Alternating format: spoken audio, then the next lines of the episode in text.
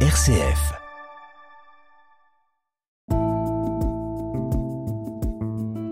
Regard chrétien sur l'actualité. Dorothée Scholz. Bonjour Père Olivier Artus. Bonjour. Vous êtes le recteur de l'Université catholique de Lyon et c'est avec vous aujourd'hui que nous allons ouvrir cette nouvelle saison du regard chrétien sur l'actualité. Donc déjà merci à vous de nous partager une nouvelle fois votre regard cette année et finalement cette rentrée scolaire qui est mieux que vous pour nous en parler alors qu'un peu plus de 12 millions d'élèves ont fait leur retour en classe jeudi. C'est une rentrée qui a eu lieu sous le signe d'une inflation importante et dans un contexte de crise de recrutement des enseignants.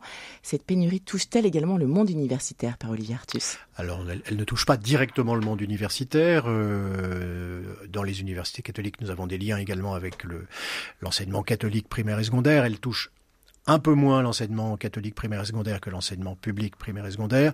Et nous, comme nous, nous fonctionnons par appel à candidature et nous avons normalement plus de candidatures que de postes, nous ne sommes pas touchés. Mais euh, voilà, de, je suis bien conscient effectivement de la, de la crise des vocations enseignantes. Et oui, c'est un métier effectivement qui mérite d'être valorisé euh, à tous égards, à la fois dans, je dirais, dans l'estime que la population lui porte et peut-être également sur le plan salarial.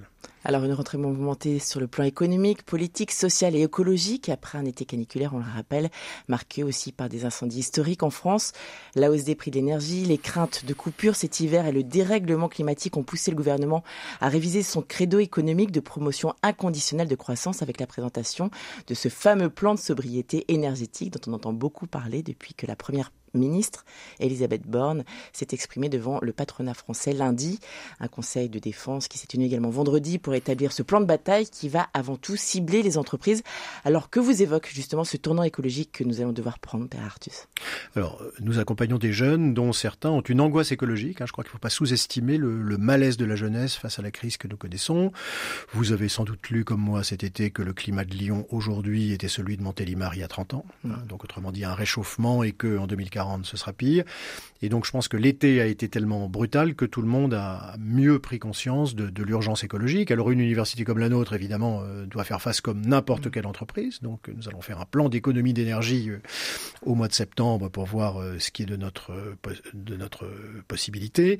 Également former les jeunes à la fois sur un plan technique. Hein, donc on parle de la création d'un master portant sur l'environnement pour ah. leur donner les outils techniques pour faire face à la crise. Et puis également, je dirais, former les esprits euh, au fait que euh, ce problème écologique ne va pas passer. Et donc, d'une certaine manière, nous sommes rentrés dans, des temps nouveaux et euh, voilà, on ne reviendra pas en arrière. Donc, il y a un, changement de mentalité qui, qui, est à faire assez rapidement, me semble-t-il, parce que dans les 20 premières années du 21e siècle, la crise arrive, elle arrive, elle arrive, mais on, on remettait toujours à 5 ans ce qu'il fallait faire. Et je pense que cet été, l'état d'esprit a changé.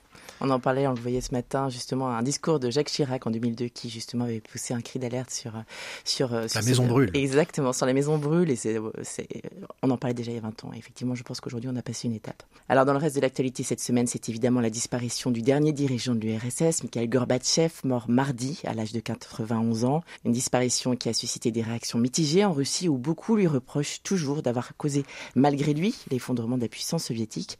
Alors que Vladimir Poutine a annoncé, on le rappelle jeudi, qu'il n'assisterait pas aux funérailles qui ont lieu samedi. La Russie, toujours au cœur des débats géopolitiques dans le cadre du conflit ukrainien. Alors, quel regard portez-vous, Père Arthur, sur cette disparition en plein conflit qui perdure? Alors c'est vrai qu'à l'époque euh, où Mikhail Gorbatchev euh, était le, le président du, du, comité central du Parti communiste, euh, on était très étonné de ce qu'il faisait, mmh. parce que enfin, parler de transparence et de restructuration, jamais on n'avait eu ça. Mais je pense que la limite évidemment, c'est qu'il a voulu réformer le système en gardant le système, et on voit bien que euh, tout début de réforme de ce système-là, qui était un système totalitaire, le fragilisait et ne pouvait que le faire tomber, ce qui est arrivé. Ce qui est plus étonnant, c'est la nostalgie d'empire qu'on voit aujourd'hui réapparaître euh, voilà, en, Russie, parce que euh, voilà, 30 ans ont passé et que au fond, il y a une tentative de restauration d'un empire défunt. Hein. L'histoire montre que ça ne marche jamais. Donc je pense que bon, on va voir ce qui se passe. Mais euh, ce qui est triste, c'est que cette tentative de restauration d'un empire défunt euh, entraîne la mort de dizaines de milliers de personnes, et ça c'est évidemment inadmissible et, insupportable. Mais donc au fond, un, nationalisme dur euh, fait bon marché de la vie humaine. Alors je vous propose de terminer sur une note positive, puisque samedi dernier, monseigneur Jean-Marc Aveline, archevêque de Marseille, est devenu officiellement cardinal. Il est même le seul Français parmi les 20 nouveaux cardinaux créés par le pape François au cours du huitième consistoire de son pontificat, qui s'est déroulé, on le rappelle, à Rome le week-end dernier.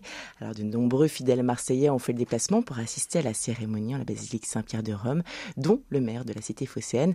Alors on le rappelle, la dernière création d'un cardinal français remonte à 2015 avec monseigneur Mamberti. Alors que vous évoque cette Je sais que vous connaissez très bien monseigneur Aveline. Est-ce que vous y étiez d'ailleurs Nous étions au séminaire ensemble. Non, je n'y étais pas. Je serai certainement à la messe d'action de grâce qui sera célébrée à Marseille le 25 euh, septembre prochain. D'accord. Euh, moi, je pense que c'est important pour l'Église de France et c'est important euh, pour l'Église de France par Marseille, parce que ce qui est, ce qui est mis en avant par cette nomination, c'est euh, Marseille, une société euh, multiculturelle qui vit dans cette ville et qui vit de manière pacifique. Et je pense que le, travail fait à Marseille par l'Église catholique pour entrer en relation harmonieuse avec les autres communautés, euh, communautés juives, communautés musulmanes, est appelé à servir d'exemple pour penser la diversité à l'échelle de l'Église de France et de la société française. Donc Jean-Marc Aveline a un intérêt également pour les, les réalités géopolitiques méditerranéennes, et là aussi Marseille est la seule société, la seule ville cosmopolite méditerranéenne où euh, chacun vit en paix avec son voisin. Donc il y a une espèce de paradigme marseillais. Donc c'est à la fois la mise en valeur, je dirais, du rôle de l'Église dans une société complexe, qui est la société marseillaise, et la mise en valeur du paradigme marseillais dans la Méditerranée.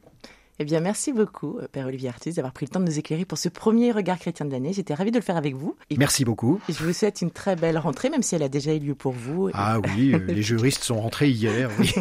et une très bonne reprise à tout le monde. Merci beaucoup, Père Olivier Merci beaucoup. Très bon week-end.